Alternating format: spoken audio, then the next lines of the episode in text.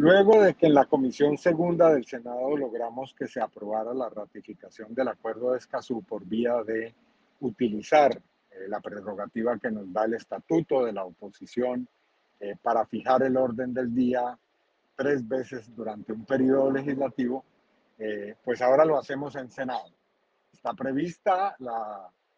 discusión de la ponencia positiva que hemos presentado eh, y esperamos que las mayorías gubernamentales no vuelvan a intentar dilatar eh, la ratificación de esta importante herramienta para garantizar la defensa del medio ambiente y del agua en el país.